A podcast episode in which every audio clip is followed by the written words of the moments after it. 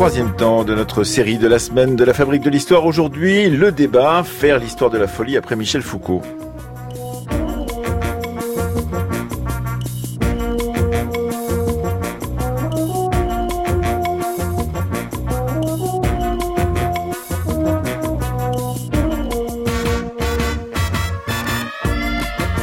Après une sur le jugement des fous au Moyen-Âge, c'était lundi avec Maud Ternon, puis hier nous être baladés dans le Paris de la folie au XVIIe, XVIIIe et XIXe siècle avec Benoît Majerus. Et avant demain de nous intéresser dans le documentaire de Séverine Yattard et de Séverine Cassard au cas de Paul Tesch, nous allons ce matin nous plancher sur le nouveau champ de recherche en ce domaine, près de 60 ans après la publication du maître ouvrage de Michel Foucault. Nous le faisons en compagnie de Séverine Yattard, qui a préparé toute cette semaine avec nous et qui va co-animer cette émission avec Haute Fauvel elle est maître d'enseignement et de recherche à l'hôpital et à l'université de Lausanne. Hervé Guillemin, il est professeur à l'université du Mans. Il est auteur, entre autres, chez Alma, éditeur des schizophrènes au XXe siècle. Philippe Artier est avec nous également. Il est directeur de recherche au CNRS, auteur de l'asile des photographies et avec Jean-François Baird en, 2011 d'un succès philosophique, l'histoire de la folie à l'âge classique aux presses universitaires de Caen. Une référence, bien évidemment, au livre de Michel Foucault.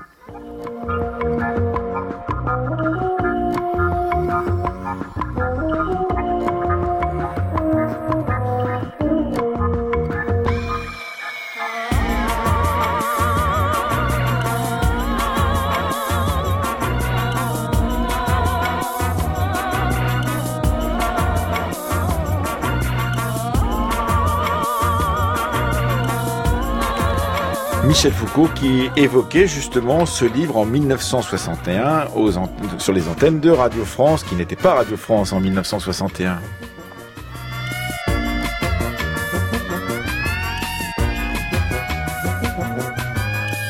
Les fous étaient, jusqu'à la fin du XVIe siècle, traités de deux façons. Ou bien, enfin disons de trois façons. Ou bien ils étaient traités dans les hôpitaux et soignés comme tels avec les médicaments et les thérapeutiques de l'époque, c'est-à-dire saigner, etc. Ou bien ils étaient enfermés. Ils étaient enfermés en général dans des sortes de citadelles, dans des tours, les forteresses euh, qui entouraient les villes. Et ils étaient là, on les montrait, euh, c'était des sortes euh, à la fois d'emblèmes, d'emblèmes de terreur et de répulsion. Et puis, troisième possibilité, bien sûr, ils circulaient à l'état libre. Et on trouve dans la littérature du XVIe siècle et encore dans la littérature baroque du début du XVIIe siècle beaucoup euh, d'allusions à ces personnages de fous euh, qui distrayaient le public. Il y en avait même qui étaient célèbres, il y en avait qui écrivaient des livres au début du XVIIe siècle. Quelqu'un qui signait le compte de permission et qui était un, fou célèbre, protégé par les plus grandes familles françaises, euh, vivant à leur crochet, a publié des œuvres. Des œuvres qui sont des œuvres de délire, n'est-ce pas? Je crois justement que l'expérience tragique de la folie est tout à fait caractéristique du théâtre euh, du XVIe siècle et du début du XVIIe siècle. Enfin, la folie euh, chez Shakespeare est quelque chose de tout à fait capital. L'intéressant, c'est justement qu'à partir du milieu du XVIIe siècle, en somme avec euh, Andromaque, on a la dernière tragédie classique qui parle encore de la folie. Et à partir de 1650, on peut dire, je crois, que la folie et la raison sont séparées, sont séparées dans les choses, sont séparées dans les hommes. Les hommes qui sont fous n'ont plus le droit de faire partie euh, de la société. Et au moment où se fait ce partage, où la dissociation entre l'expérience de la déraison et l'expérience de la raison est définitivement sanctionnée, à partir de ce moment-là, la folie n'apparaît plus que euh, comme une chose dont la raison va pouvoir s'emparer et sur laquelle la raison pourra spéculer comme sur un objet scientifique, et la psychiatrie devient possible. Voilà, Michel Foucault en 1961 pour ouvrir euh, ce débat que nous allons avoir avec vous. Séverine Yattard, bonjour. Bonjour. Avec vous, Haute Fauvel, bonjour. Bonjour. Hervé Guillemin, bonjour. Bonjour. Et bonjour Philippe Artière. Bonjour. Et donc, euh, on vient d'entendre évidemment une archive que vous connaissez par cœur parce que vous connaissez quasiment toutes les archives de Michel Foucault enregistrées à la radio. Philippe Artière, pour avoir fait de nombreux euh, percées, dans, euh, plongées dans, dans les archives radiophoniques et écrites de Michel Foucault on voit déjà quelque chose dans cette petite archive, c'est que il mélange les écrits de fous euh, qu'il évoque euh, comme euh, les représentations de la folie ensemble, et c'est déjà une approche qui nous permet de comprendre quelle était l'approche de Michel Foucault, prenant des sources variées et les croisant entre elles, qui d'ailleurs a été parfois critiquée justement pour pouvoir critiquer son, son maître ouvrage qui était l'histoire de la folie. Oui, je crois que ce qui est intéressant dans, dans cette archive, c'est que elle est de 61. Mm. Et que, euh, du moment de la production. Du, moment de la production, mais d'un moment où en fait cet énoncé, ce que dit Foucault, finalement fait entrer aussi euh, les fous dans l'histoire, c'est-à-dire qu'il les sort de la médecine. Il parle beaucoup de la littérature, mais l'histoire de la psychiatrie à l'époque et l'histoire de la folie plus généralement euh, est faite par des médecins. Et c'est ça qui est, qui est vraiment euh, le geste extrêmement fort et qui, qui va déterminer, qui, dont au fond nous sommes, euh, nous, nous sommes les héritiers. C'est ça. C'est-à-dire cette, cette sortie euh, cette sortie de la médecine. Euh, Haute Fauvel, en 1961, paraît aussi un, un, autre ouvrage important, celui de Goffman, aux États-Unis, quelle est l'importance de cet ouvrage qui est peut-être moins connu en France que, ne l'est évidemment l'histoire de la folie de Michel Foucault. Et en quoi ces deux ouvrages, selon vous, euh, sont-ils à la source justement des réflexions euh, des historiennes, des historiens et pas simplement de cette discipline vis-à-vis de la question de la folie pendant au moins une vingtaine ou une trentaine d'années, peut-être encore jusqu'à aujourd'hui? Alors l'ouvrage d'Erving Goffman, c'est un ouvrage de sociologie qu'il a pu réaliser en fait en allant directement regarder sur le terrain euh, l'hôpital psychiatrique. Et il propose une interprétation de l'hôpital comme étant une institution totale, pas totalitaire, contrairement à ce que certaines personnes ont pu penser, totale au sens où elle refait totalement, elle prend en compte totalement la subjectivité des personnes et il l'étudie vraiment dans le, micro-pouvoir, la micro-dynamique des institutions, comment ça se passe et comment on n'est pas dans un lieu de soins finalement, on est ailleurs aussi dans un lieu de crise identitaire. 61, j'aimerais rappeler que c'est aussi le moment de l'apparition du livre de Thomas Sass, extrêmement important, peut-être moins connu également en France, sur le mythe de la maladie mentale, qui est un ouvrage aussi qui questionne fondamentalement, c'est un psychiatre, ce qu'est euh, la psychiatrie. Et le terme de mythe est extrêmement fort. Là aussi, on est sur une remise en cause de la mission, de la signification de ce qu'est la psychiatrie. Alors pour remettre en contexte aussi la sortie de ce livre, hein, c'est 1961. Euh, le livre ben, obtient un succès assez inattendu et aussi des critiques, évidemment, et c'est aussi le moment de l'antipsychiatrie. Donc au début, il y a une certaine euh, critique de la part des psychiatres, en tous les cas, euh, euh, à l'époque, et puis ce livre va être réapproprié d'une certaine manière, ce qui explique aussi d'ailleurs que Foucault va rééditer aussi son ouvrage après, en, 1972, peut-être Hervé Guillemin sur cette, cette question du moment où est publié cet ouvrage. Comme s'il avait anticipé quelque chose, Michel Foucault? Le, le contexte de parution de l'ouvrage est très très important. C'est Foucault écrit dans un moment finalement de, je dirais, de, gloire et de, puissance de la psychiatrie euh, française notamment. Euh, les psychiatres se targuent de pouvoir guérir la folie enfin, notamment avec l'avènement des neuroleptiques à partir des années 1950. Et donc le, le récit de Foucault qui explique que la, la folie n'est pas quelque chose de, au fond, de, de biologique, d'universel, d'éternel, mais quelque chose de construit socialement vient rencontrer en quelque sorte ce, euh, cette force de, de, la psychiatrie euh, des années 50 et 60. Et 1961, on est en pleine euh, guerre d'Algérie et, et, ça n'est pas rien non plus parce qu'on sait en vous lisant les uns et les autres combien les grands conflits du 19e ou du 20e siècle ont été générateurs de réflexion sur la psychiatrie parce qu'ils ont fourni des contingents de personnes qui se trouvaient bouleversées sentimentalement, émotionnellement par ces conflits et qu'on a ensuite psychiatrisé, en l'occurrence euh, Philippe Artière.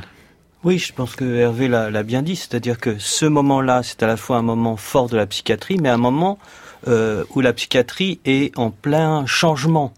Et ce changement, il est né euh, à Saint-Alban pendant la guerre, avec la psychothérapie institutionnelle, avec Bonafé.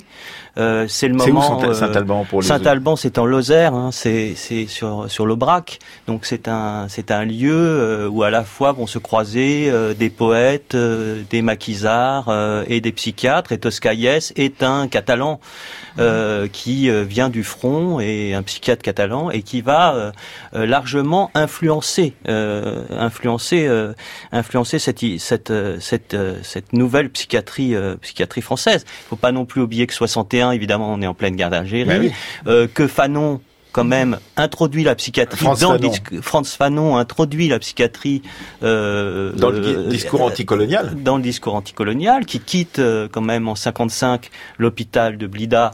Il démissionne pour aller justement euh, combattre euh, parce que euh, il considère que désormais euh, euh, il faut prendre euh, les armes.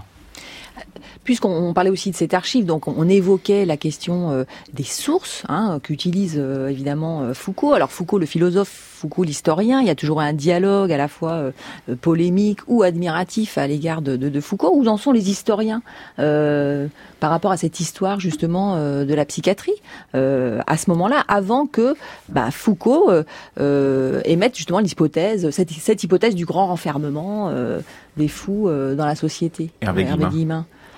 Oui, alors sur la, sur la question des sources, on a fait beaucoup de procès euh, à, Foucault, euh, euh, sans, sans doute à tort. C'est vrai que beaucoup de ses travaux se fondent sur le, un, un travail sur les écrits médicaux, sur le discours, sur les discours savants. Mais si on regarde par exemple ce qui a été produit autour du cas Pierre Rivière, le parricide, on voit que euh, Michel Foucault utilise des sources euh, très très variées. Et il fait de la micro-histoire. Et il fait de la micro-histoire, en l'occurrence, dans le cas de, de Pierre Rivière. Euh, il est vrai que, euh, bon, on est euh, un demi-siècle après euh, l'histoire de la folie et que euh, on travaille beaucoup, euh, nous tous, sur le 19e siècle et sur le 20e siècle, et que le 20e siècle, notamment, a produit énormément de nouvelles archives sur lesquelles ne travaillait pas Michel Foucault, notamment ces dossiers de patients qui sont représentés par kilomètres dans, dans les hôpitaux psychiatriques français et qui permettent de faire à la fois une histoire de la folie, une histoire de la psychiatrie, mais aussi, je dirais, une histoire sociale à partir de l'entrée euh, folie et psychiatrie. Oui, et d'ailleurs, euh, les archives nationales d'outre-mer sur le réseau Twitter ce matin ont, tweeté un dossier de, patients euh, pour expliquer qu'effectivement, ça croise. Et on en parlera avec vous, Philippe Artière, tout à l'heure. La question des colonies et la question de la psychiatrie sont des questions extrêmement intéressantes et très renouvelées. En l'occurrence, Haute Fauvel, euh, quand on regarde à 55 ans, 60 ans de distance cette, cette œuvre majeure de Michel Foucault, on est impressionné, on se dit tout compte fait, euh, elle mérite d'être interrogée, euh, peut-être moins violemment qu'elle a pu l'être euh, immédiatement après sa sortie ou dans les années 60. Euh, Comment euh, l'appréhende-t-on ce, ce maître ouvrage de Michel Foucault, l'histoire de la folie à l'âge classique? Alors c'est vrai qu'on a eu sur le moment des historiens peu querelleurs qui ont voulu reprendre mot à mot, point par point, en disant voilà, là c'est pas la bonne source, là c'est pas le bon terrain. Je pense qu'on a un peu quitté quand même cette manière de, de procéder et qu'aujourd'hui tout le monde rend grâce en fait, comme l'a dit Philippe, à, au fait que avec euh, Michel Foucault on change en fait de dimension, on change de regard. Comment? Et pourquoi alors? Alors on sort d'une idée d'une d'une histoire qui serait purement médicale, qui relève de la médecine, pour finalement se poser la question du rapport à l'autre en fait, de la constitution dans les sociétés contemporaines, du rapport à l'altérité et comment autour de la folie, de la déraison, c'est ça finalement qui se pose, comment les sociétés contemporaines excluent, n'excluent pas, euh, comment elles se constituent dans leur rapport euh, à l'autre. Même si euh, un des points qu'on pourrait faire valoir à Michel Foucault, c'est que c'est une histoire qui se veut très universalisante, mais qui dans le fond est très française. Oui, et c'est cela Mm. peut-être aussi une des discussions qu'on peut avoir autour de, de ce grand livre, euh, Philippe Artière. Oui, il faudrait, il faudrait dire que d'une certaine manière, quand on parle du, euh, de l'histoire de la folie de 61, on ne parle pas de l'histoire de la folie de 2019. Mhm. C'est-à-dire que euh, le la dernière édition de l'histoire de la folie, c'est euh, dans le volume de la Pléiade, hein, dirigé par Frédéric Gros, et que ce volume euh, n'a pas grand-chose à voir euh, d'une certaine manière pour être très Avec la euh, publication avec originelle. la publication, bon, il a à voir évidemment le texte est là, mais Foucault, euh, euh, Foucault n'a cessé en fait De revenir. de revenir sur ce livre. C'est le seul livre qui reprend comme ça Mhm. et qui ne qui reprend en fonction de euh, euh, qui reprend en fonction de sa réception et des malentendus de sa réception. Et le, ce premier moment, c'est le moment de la critique par la psychiatrie euh, euh, euh, qui fait l'histoire de la médecine. Mais le deuxième moment, c'est évidemment, d'abord, il faut pas oublier que c'est une thèse. Mhm. C'est une thèse avec Georges Canguilhem, Mhm, absolument. euh, une thèse qui au- est faite en Suède, à l'étranger, À et qui finit, qui finit en, en- qui finit en, en Allemagne. Dont on n'a pas d'ailleurs le manuscrit, Euh, Philippe Artière. Non, pour on a- travailler dessus. On n'a pas le manuscrit. Euh, on a on a beaucoup de notes par contre à la Bibliothèque nationale de France désormais. donc on peut très précisément faire le dossier génétique de cela. Mais ce qui est intéressant, c'est que c'est un livre, pour être vraiment dans les pas de Roger Chartier, c'est un livre qui est progressivement bouge. Hmm.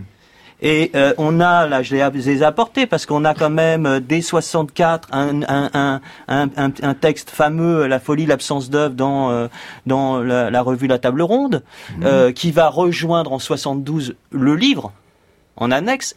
On aura la polémique, évidemment, après, après le moment antipsychiatrique avec cette, cette espèce d'appropriation par les antipsychiatres. Et Foucault n'était pas antipsychiatre. Mmh. Euh, euh, et avec donc ces débats avec Cooper et d'autres qu'on retrouve dans les dits écrits, qui sont certaines manières aussi des choses qu'il faut regarder pour lire aujourd'hui l'histoire de la folie, que font très bien les, les éditeurs du, euh, du Pléiade.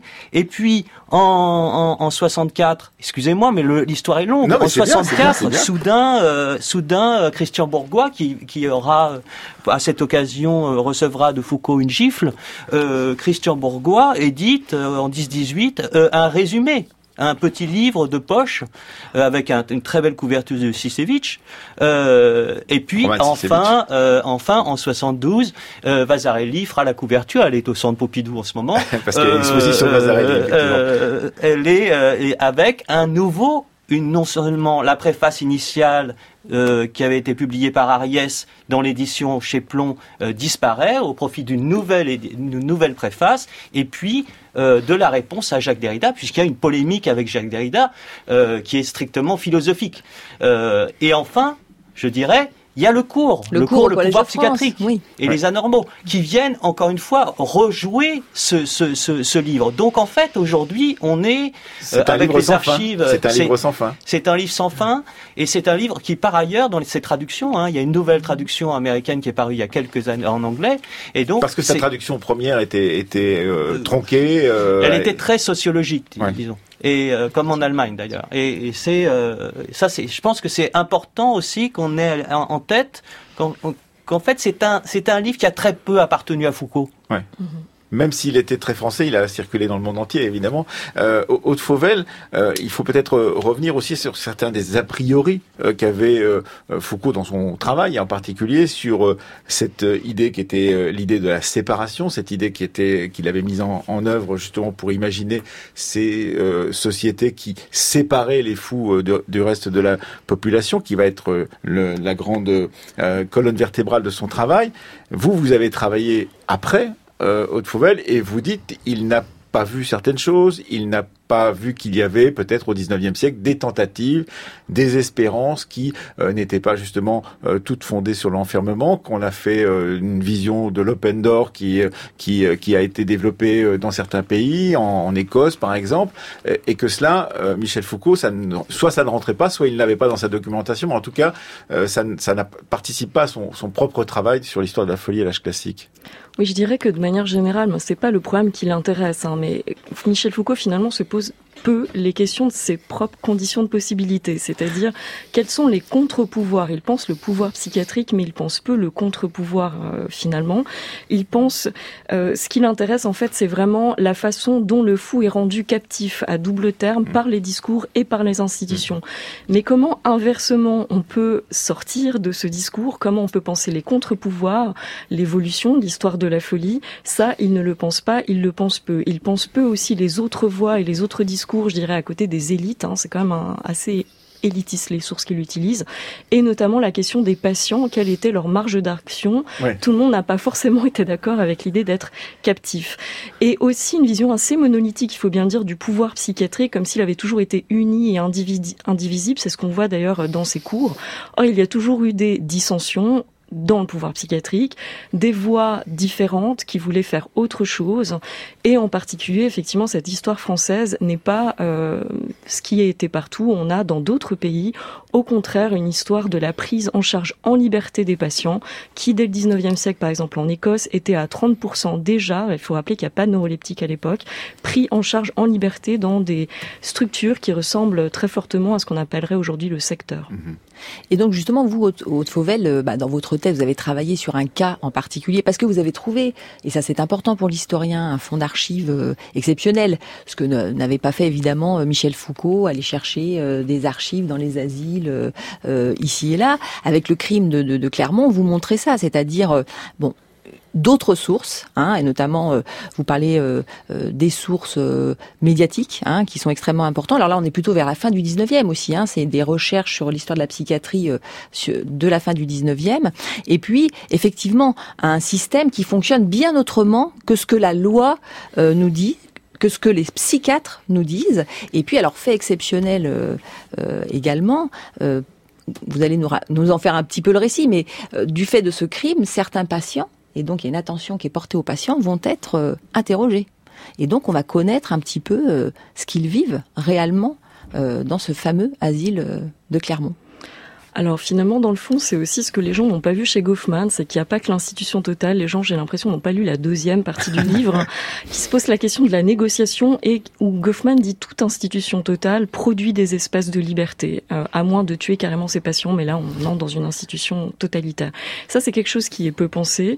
Et on a peu pensé aussi le fait que l'asile, contrairement à ce qu'on a pu dire, est beaucoup plus ouvert. C'est un monde aussi ouvert. Les familles, les proches, c'est un espace de travail, c'est un espace gigantesque. Il y a eu jusqu'à plus dans cet asile qui a été le plus grand de France, le plus grand d'Europe, le plus grand du monde. Quasiment 5000 patients à la veille de la Seconde Guerre mondiale, c'est énorme. Hein. C'est euh, la totalité de la ville quasiment.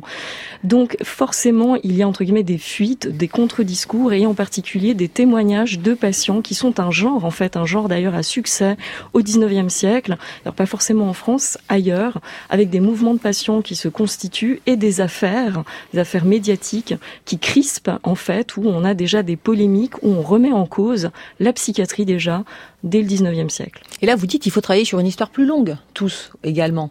Il faut pas, euh, c'est-à-dire justement cette euh, contestation de la psychiatrie, euh, elle s'élabore peu à peu. Il ne faut pas s'arrêter à, un travail du début du 19e siècle, à la loi de 1838, comme ont pu le faire par exemple les historiens au départ. Hein, Hervé Oui, c'est vrai que Michel Foucault travaille dans, dans les années 60-70 sur une institution qui est encore très très asilaire euh, et donc il, parle du grand renfermement alors qu'on est encore dans une grande période d'internement.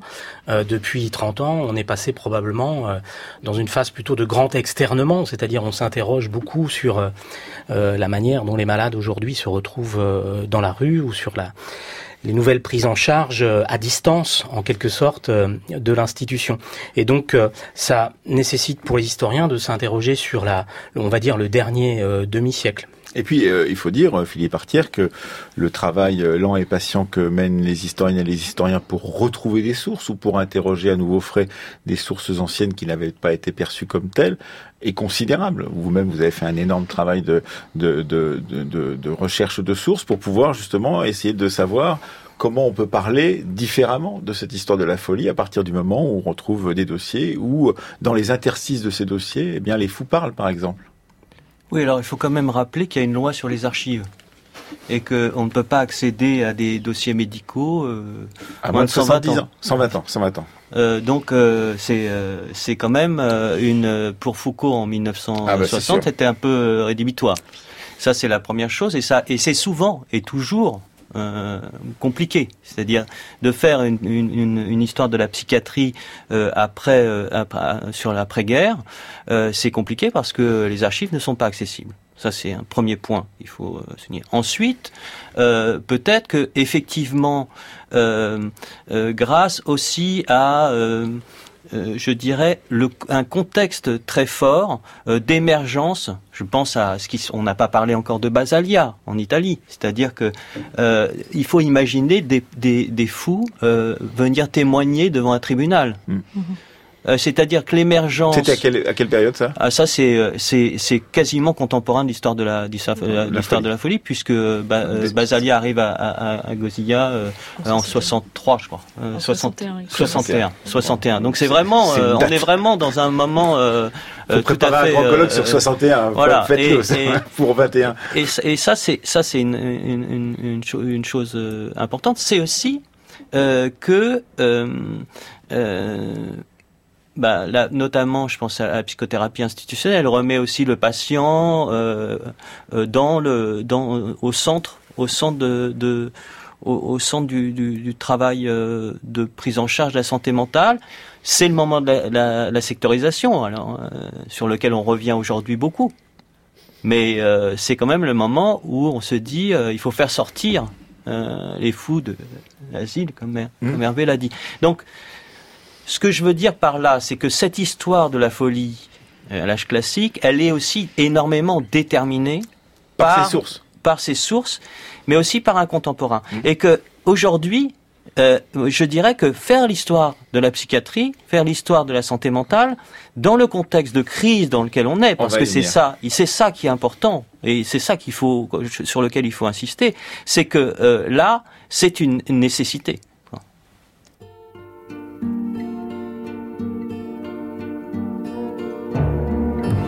France Culture, La Fabrique de l'Histoire, Emmanuel Laurentin. La chaise de Van Gogh où tu ne t'assieds pas, les souliers de Vincent que tu ne chausses pas, l'oreille de ce mec qui ne t'écoute plus, ces corbeaux dans le blé d'une toile perdue.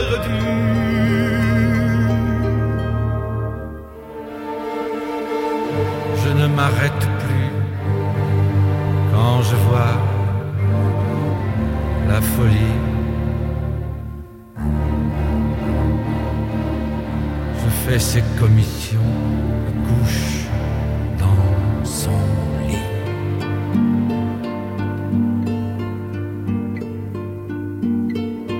Les larmes de cet arbre inquiet dans la forêt, la chaise de Vincent, de quel bois elle était?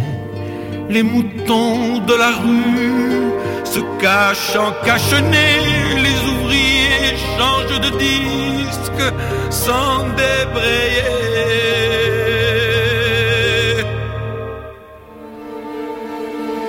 Je ne m'arrête plus quand je vois la folie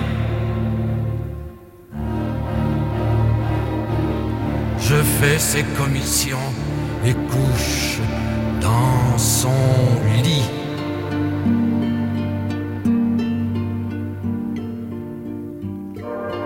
Les pas de cet enfant dans l'enfer de la fac, son sexe et sa vertu, sa pilule et son trac. Quand le vertige la pénètre et la dépasse sous l'œil doux glacé d'un vieux miroir de passe.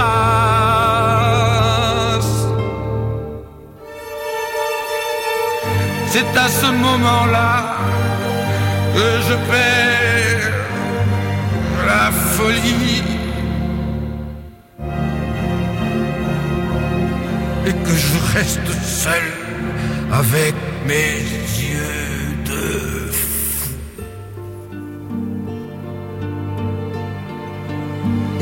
La folie de Léo Ferré, un titre de 1970 pour notre débat, donc au cœur de notre débat sur euh, comment faire aujourd'hui l'histoire de la folie, près de 60 ans après l'apparition de l'histoire de la folie de euh, Michel Foucault, avec euh, nos invités et avec vous, Séverine Yattard. Alors, une des questions qu'il faut peut-être poser maintenant, c'est qu'est-ce qui a changé? Vous nous aviez dit juste avant ce titre de Léo Ferré, Philippe Artière, que on faisait l'histoire avec les sources, avec la vision que l'on avait dans le moment où on était en train d'écrire. Évidemment, ce moment n'est pas le même. Alors, qu'est-ce qui a changé pour vous? Je sais pas, Haute Fauvel, Hervé Guillemin, qu'est-ce qui a changé aujourd'hui qui vous permet de faire une autre histoire de la folie que celle qui a été euh, produite en 1961. Puis ça dépend sur quelle période on travaille aussi, hein, si on travaille sur l'histoire de la psychiatrie récemment ou euh, sur le 19e siècle, évidemment.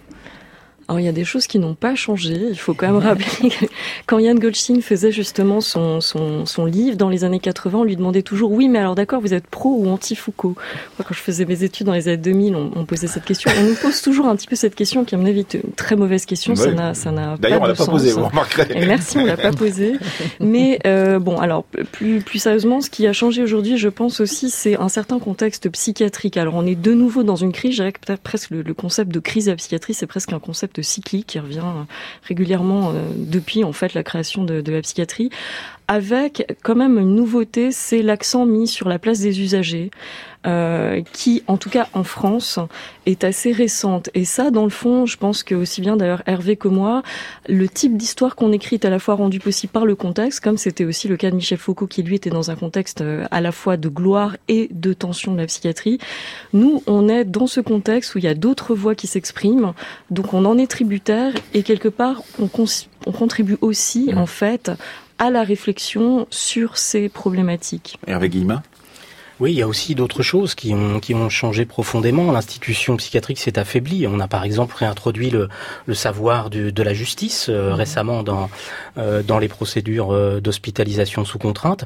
on a également affaire à une, une offensive, je dirais, de la psychiatrie américaine. Au moment où meurt Foucault, sort la, la grande version du, du manuel diagnostique et statistique de la psychiatrie qui surclassifie en quelque sorte nos maladies mentales. Euh, Foucault travaille beaucoup sur le 19e siècle, à une époque où les aliénistes, on les appelait comme ça avant les, psychiatres, euh, envisageaient qu'il n'existe qu'une forme de maladie mentale, peut-être quatre ou cinq formes. Aujourd'hui, avec le DSM, on en est à 350 formes. Quoi, le DSM Le manuel diagnostique et statistique des maladies mentales, qui est euh, le, on va dire la bible de la psychiatrie américaine et internationale, et qui, euh, en, quelque sorte, donne le cadre de codification de chacun des troubles psychiques qui touchent les individus, euh, notamment en France. Hein. Les, psychiatres français utilisent cette manière de coder, en quelque sorte, les, les troubles psychiques. Et donc, c'est vrai que les, historiens aujourd'hui s'intéressent beaucoup aussi à la manière dont on euh, a classifié, dont on a euh, euh, intégré de nouvelles maladies mentales dans la. Vous-même la, schizophrénie, donc pour le livre que vous avez publié chez Alma, Sévrignata. Et puis, bah, il semblerait que vous travaillez aussi beaucoup sur la contestation de ce système aussi par certains psychiatres hein, euh, au cours de ces années. Ils sont pas nombreux, mais ils vont le, ils vont le devenir. Du rôle des patients euh, qui se qui se révoltent, euh, des médias, de, la presse. On en parlait avec vous, de Fauvel, parce que finalement, cet imaginaire de la folie, cette représentation de la folie, elle est peut-être pas celle qu'on croit dans la société, dans l'opinion publique, notamment à la fin du 19e siècle. Et puis d'autres professionnels que les psychiatres, et notamment c'est vous, Hervé Guimin, vous en traitez dans ce collectif que vous venez de publier au pur sur euh, la question de comment faire l'histoire de l'asile aujourd'hui. Euh, les infirmières, par exemple, mmh. dont on ne parle, voilà, dont on parle jamais, qui sont mais au contact, au contact, voire les plus proches de, des patients. Oui, ce qui est certain, c'est que là où peut-être Michel Foucault décrit une, une, institution un peu monolithique, un peu générique, euh, nos, nos, travaux tentent à, à, à montrer qu'il existe une diversité de, de culture du soin, soit en, en fonction effectivement des, des, professionnels qui l'exercent, soit aussi en fonction des lieux.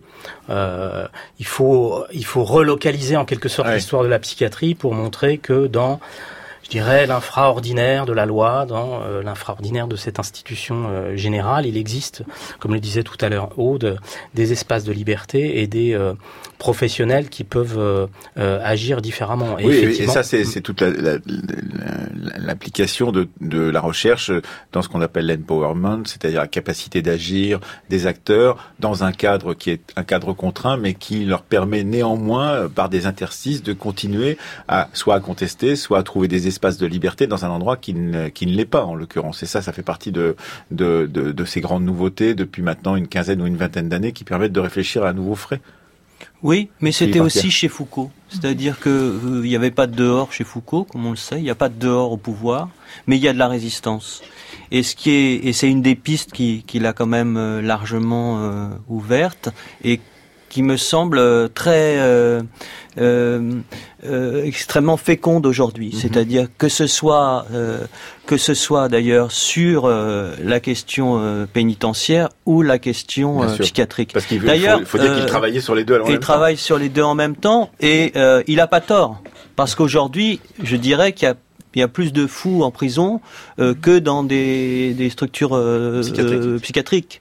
je le dirais de manière un peu provocatrice, mais que et que cette question de la, de, la santé mentale en, en détention, elle est elle est elle est extrêmement vive. Alors quand même pour euh, il y a quand même un, un, un, terme qu'on n'a pas utilisé, qui est important. On a parlé des médicaments hein, qui arrivent au milieu des années 60, mhm. euh, mais on n'a pas parlé de la psychanalyse. Oui.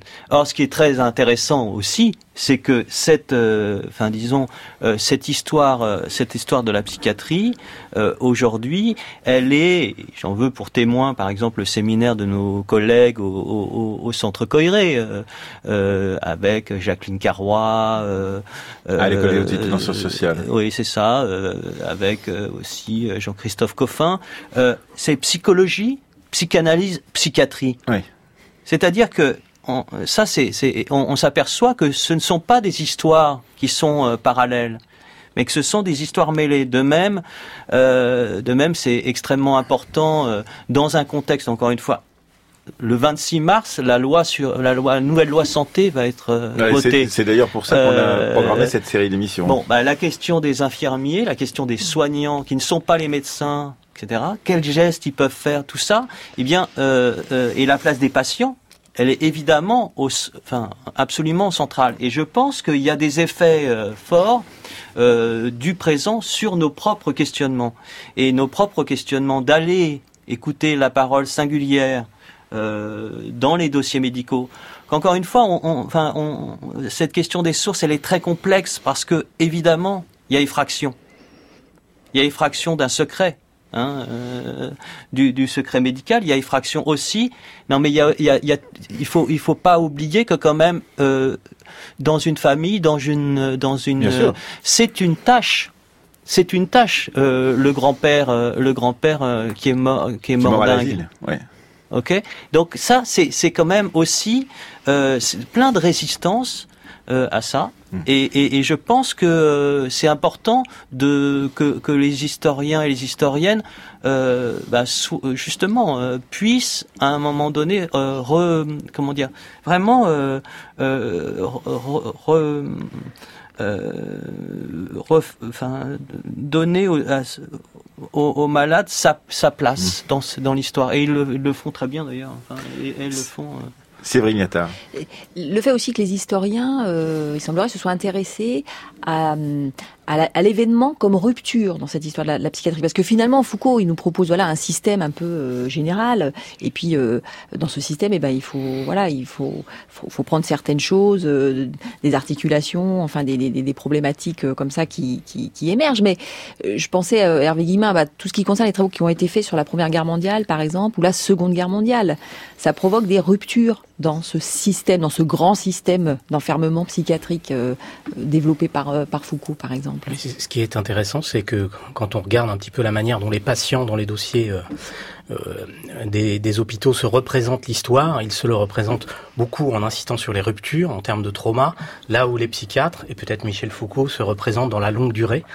Euh, et effectivement, euh, la Première Guerre mondiale ou la Seconde Guerre mondiale ont joué un rôle, alors non pour la Première Guerre mondiale, non pas tant comme euh, on va dire préfiguration, ce qu'on appellerait aujourd'hui le stress post-traumatique. Mmh. Ça, c'est un petit peu anachronique à mon sens, mais plutôt comme une des étapes qui montre qu'on peut euh, tenter de euh, soigner euh, de prendre en charge euh, les malades mentaux sans forcément les interner. C'est notamment Alors pourquoi? Pour des raisons pratiques hein, Pour des raisons pratiques, oui, parce que les soldats, dès l'instant qu'on les interne, ils sont en quelque sorte sortis de l'armée, et donc c'était pas une bonne idée en temps de, de grande guerre. Et puis un grand un, afflux important. Exactement, un afflux très très important de, de soldats euh, atteints de troubles psychiques et nerveux, et donc il s'agissait de les prendre en charge sans les interner, et donc on a inventé pendant un temps relativement bref, des services libres qui permettaient euh, de les prendre en charge. Et donc, en quelque sorte, la Grande Guerre a joué un rôle a été une étape très importante dans la réforme de l'hospitalisation psychiatrique. Haute Fauvel sur cette question de l'événement, justement?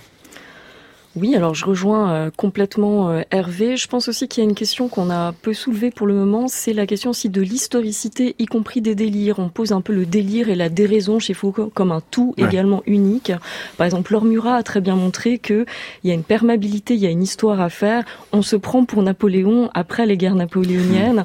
Euh, il y a des choses à faire, à travailler. On a parlé de Jacqueline Carrois sur l'historicité des rêves ah, aussi. Ça, la façon dont les gens rêvent et pénétrer l'histoire. Donc il n'y a pas non plus une folie. Voilà, il y a de l'événement qui joue aussi dans le nœud même euh, euh, du délire. Oui, et donc effectivement, cela change beaucoup la, la vision que l'on peut avoir. Vous, vous travaillez par exemple sur le cas de, de René. vous nous racontez un peu cette histoire de, de René, Philippe Artière, qui est interné à, à Blida, et qui, là, c'est une rupture va devoir quitter l'Algérie, euh, par exemple, parce que on va rapatrier ce que je ne savais pas avant de vous lire. On va rapatrier euh, euh, certains, ou est-ce que c'est la totalité de ceux qui étaient internés en Algérie à partir du moment de la décolonisation? Donc il y a des dossiers, par exemple, qui se retrouvent en Algérie aujourd'hui, de certains qui ont été internés avant la décolonisation, d'autres qui se retrouvent en France. C'est assez compliqué. Oui, ça illustre bien, je crois, euh, le fait que euh, l'histoire de la psychiatrie a rejoint euh, l'histoire. Mmh. Et que, à certains égards, et la guerre, et la Première Guerre mondiale, Foucault, par exemple, ne dit rien de la Révolution française. La mmh. Révolution, Chartier le montre très bien dans un article sur l'histoire de la folie, enfin, d'une manière générale.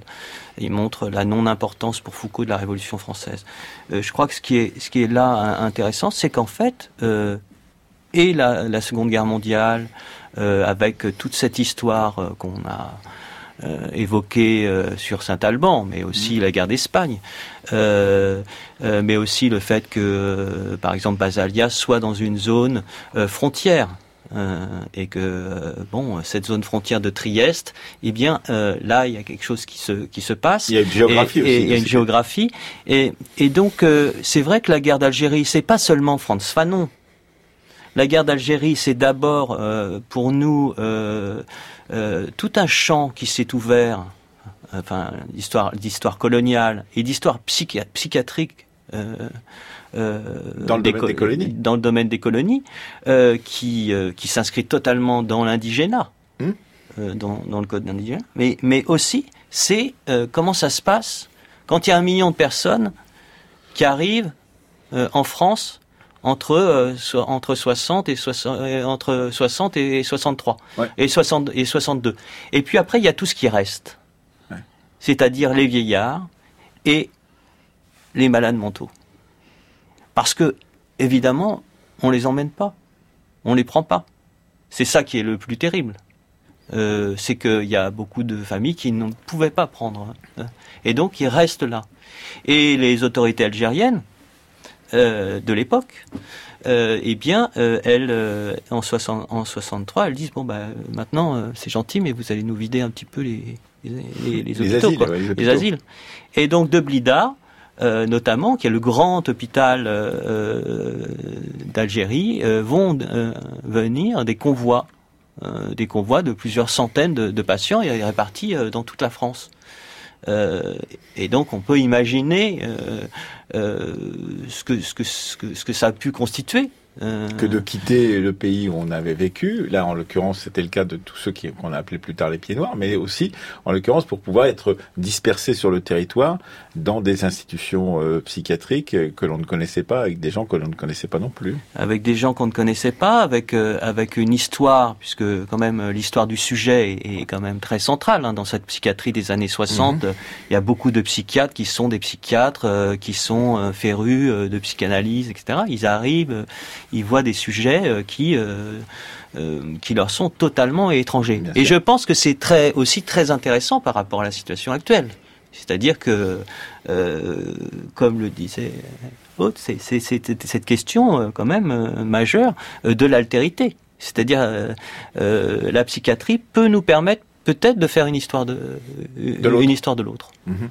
Euh, Hervé Guimin, donc euh, on voit bien tous ces nouveaux champs qui se sont ouverts. Il y en a d'autres que vous euh, percevez encore qui permettraient justement, là encore, de renouveler profondément le regard que l'on a, pas simplement les sources, pas simplement des nouveaux, questionnements, mais peut-être, je sais pas, des, nouvelles approches en relation justement avec les malades que l'on va voir, avec lesquels on discute. Alors il y a, d'abord le, champ chronologique hein, qui s'est ouvert considérablement. Les historiens euh, travaille de plus en plus sur des sur les années 70 et 1980 justement on a fait pour juger les fous au Moyen Âge en début de cette semaine mais pour, euh, pour étudier notamment ce ce qui semble vrai basculement vers euh, la fin de ce qu'on a pour appeler l'hospitalocentrisme, la fin de l'asile mmh. dans les dans les années euh, à partir des années 80. Ça, ça me semble extrêmement important. Euh, le deuxième chantier qui me semble extrêmement important, en haut, on a déjà un petit peu parlé, c'est de faire une histoire du point de vue des des patients et intégrant justement l'expérience. Du, du, patient psychiatrique, y compris la manière dont euh, ce sujet, euh, ce, sujet psychiatrique joue un propre rôle, son propre rôle dans, dans, l'histoire. Donc ça, ça me semble être deux choses importantes. Après, moi, ce qui m'intéresse beaucoup euh, particulièrement, c'est justement de faire une histoire des maladies et de revenir sur ce qui peut-être n'intéressait pas tellement euh, Michel Foucault, mhm. c'est-à-dire cette distinction entre les différentes euh, catégories de, de la classification euh, psychiatrique. Comment parce on est passé de quatre maladies ou cinq maladies, comme vous le disiez tout à l'heure, à combien maintenant vous dites avec À plus de 350 aujourd'hui, et, et, on voit bien qu'on est qu'on a affaire à, un terrain qui bouge en permanence. Hein, c'est-à-dire qu'aujourd'hui, on voit bien comment que ce soit le trouble borderline ou le, ou le trouble bipolaire semble prendre une place euh, extrêmement importante dans, notre société, ce qui n'est pas, le cas évidemment au XIXe siècle, sous d'autres termes, la folie circulaire, où, où les États euh, limites étaient, étaient interprétés mmh. différemment. Et travailler sur les, les nouvelles pratiques, peut-être justement médicales, de, de euh, comment guérit-on, enfin, où essaie-t-on de guérir la folie, donc tout ce qui concerne, parce que ça aussi, il y a une histoire longue à faire en fait, par rapport à cette, euh, aux solutions qui sont proposées du 19e siècle à, à nos jours. Haute Fauvel. Oui, alors il y a toute une histoire qui a été peu faite du soin et des gestes, alors qu'il y a une histoire qui est un petit peu difficile à faire parce que, voilà, on n'était pas là. Mais il y a aussi une nouveauté qui se fait ces derniers temps, c'est de travailler sur l'histoire matérielle, en fait, de la psychiatrie, pas seulement sur les discours, pas seulement sur les dossiers, mais aussi sur tous ces objets qui ont mhm. été laissés. On a des caisses entières, par exemple, des, des objets des patients laissés dans les hôpitaux. On a tous les objets de soins les objets de cours, etc., le soin infirmier, qui nous permettent de rendre une histoire un peu plus incorporée euh, de ce qu'a pu être euh, le vécu des personnes, mais aussi le soin, comme vous l'avez dit.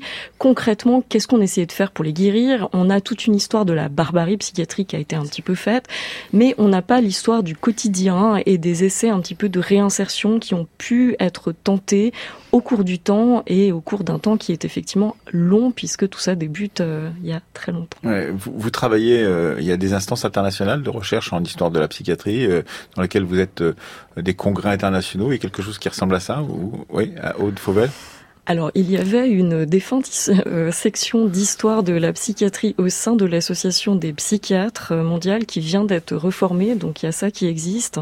Il y a quelques associations sur euh, l'histoire de la médecine.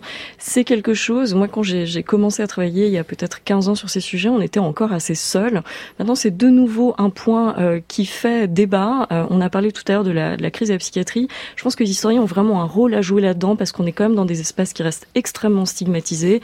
Malgré tout, le public a toujours peur du fou dangereux. Mhm. On a un ancien président qui avait proposé carrément de ficher les gens, il faut le mhm. rappeler, hein, tout de même, mais qui est stigmatisé aussi dans l'autre sens. Je pense que le psychiatre le plus célèbre peut-être c'est Hannibal Lecter, avec cette double peur du fou dangereux d'un côté, du, du, psychiatre qui manipule tout le monde de l'autre. Et je pense que le rôle de l'historien, il est aussi de participer à la déstigmatisation et à la nuance. Et puis aussi, vous dites, euh, Haute Fauvel, il faut absolument euh, sortir aussi du cadre euh, national.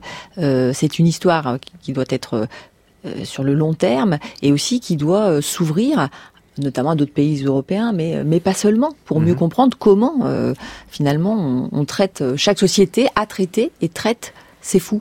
Alors, je vais donner un exemple qu'Hervé euh, continuera. Par exemple, euh, effectivement, les guerres et euh, les traumatismes de guerre, comment les populations circulent, comment il y a aussi là des, des jeux qui se font, des contacts, et sans doute qu'Hervé peut en dire plus là-dessus. Très brièvement, Hervé Guimain. Oui, il y a une histoire des, des déplacements de populations, en fait. Hein. Comme le disait tout à l'heure Philippe, ces populations psychiatrisées sont, sont, sont déplacées sur le territoire national comme euh, sur, à, à l'international. Et donc, en suivant le parcours euh, euh, des patients, euh, je pense que là, on a effectivement un objet d'avenir pour les, recherches. Merci à, tous les trois d'être venus pour ce débat, donc qui nous permet de savoir comment cette histoire de la psychiatrie et de la folie a pu évoluer depuis 60 ans et l'apparition de l'histoire de la folie de Michel Foucault. Demain, nous vous concluez avec Séverine Cassard, Séverine Yattard, vous concluez cette série avec un cas particulier. Un cas un cas, le cas d'un enfant, donc euh, Paul Tesch à la fin du 19e siècle, dont le jeune historien Anatole Lebrun a retrouvé un, un écrit, un récit autobiographique à l'asile de, de, Quimper. Dans une collection, donc ça a été publié dans une collection avec votre préface, euh, Philippe Artière, Un enfant à l'asile, c'est au CNRS édition, mais il y a également dans cette même collection une fille en correction, euh, c'est par Jean-François Lahaye. On écoute un extrait de ce documentaire. Un jour, je m'amusais à enfermer un chat dans le garde-manger de mes patrons. Et la patronne, en voulant délivrer l'animal, se trouva griffée à la figure. Et pour me corriger, on m'infligea une punition. On me donna le fouet et je me couchai sans manger. Mes patrons pensaient ainsi me punir. Mais il n'en fut rien, car je commençais à devenir espiègle. Je devins coléreux et méchant, et pour la moindre des choses, je m'emportais et brisais tout ce qui me tombait sous la main. Puis quand on me corrigeait, je me roulais par terre en poussant des cris affreux de colère. J'en avais pris une habitude. Un jour que j'étais en colère et que je me roulais par terre, j'entendis dire la patronne à son mari qu'elle croyait que j'étais atteint d'une maladie de nerfs. Et quand j'entendis ces paroles, pour faire croire que j'étais malade, je me roulais encore plus fort et faisais de sorte que ma colère durait plusieurs heures. Quand on vit que j'étais si méchant et que l'on me croyait atteint d'une maladie des nerfs, on me conduisit à l'infirmerie spéciale du dépôt, d'où l'on me renvoya à l'asile clinique Sainte-Anne, où je restais pendant huit jours. Je continuais toujours à me rouler par terre à la moindre des choses. Je devenais insupportable et monsieur le directeur Magnan m'envoya à Bicêtre, le 20 octobre 1886. La répétition de ces crises fait que on finit par effectivement le croire affecté d'une maladie de nerfs. On l'envoie au dépôt, une étape obligée qui est d'ailleurs décriée par de nombreux aliénistes pour les effets très délétères qu'elle exerce sur la santé mentale des patients. Passer au dépôt, ça veut dire euh, être examiné un petit peu à la va-vite par les médecins aliénistes pour qu'on y dirige les aliénés supposés, être entassé euh, pêle-mêle avec euh, tous les prévenus et criminels.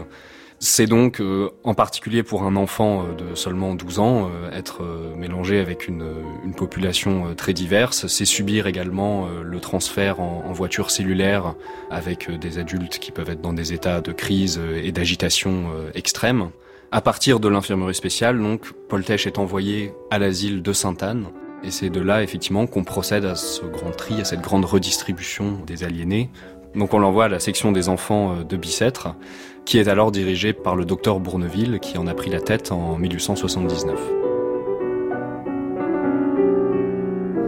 Voilà un extrait du documentaire que vous pourrez entendre demain dans la Fabrique de l'Histoire et qui conclura notre histoire de la folie dans la Fabrique de l'Histoire. Je rappelle les livres des uns et des autres avec Guimin schizophrène au XXe siècle, mais également le livre collectif La fin de l'asile aux presses universitaires de Rennes. On a cité le livre d'Anatal Lebras dont on reparlera demain, Un enfant à l'asile avec votre préface Philippe Artière au CNRS édition. Vous avez participé au de Fauvel à un volume, peut-être même plusieurs de la série Enfermement, règles et dérèglements en milieu clos, euh, paru en 2015. Et puis on évoquait avec vous, euh, euh, Philippe Artière, l'asile des photographies et euh, avec Jean-François Baird, un succès philosophique, l'histoire de la folie à l'âge classique. Vous vouliez rajouter quelque chose Brièvement. Je voulais juste citer les premières lignes de La folie, l'absence d'œuvre de Foucault, 64. Peut-être un jour, on ne saura plus bien ce qu'a pu être la folie. Merci beaucoup pour cette conclusion, cette apostille à notre discussion. Comme d'habitude, cette émission a été préparée par euh, Marion Dupont et Céline Leclerc. Jordan Fuentes était aujourd'hui à la technique avec nous et Séverine Cassard à la réalisation.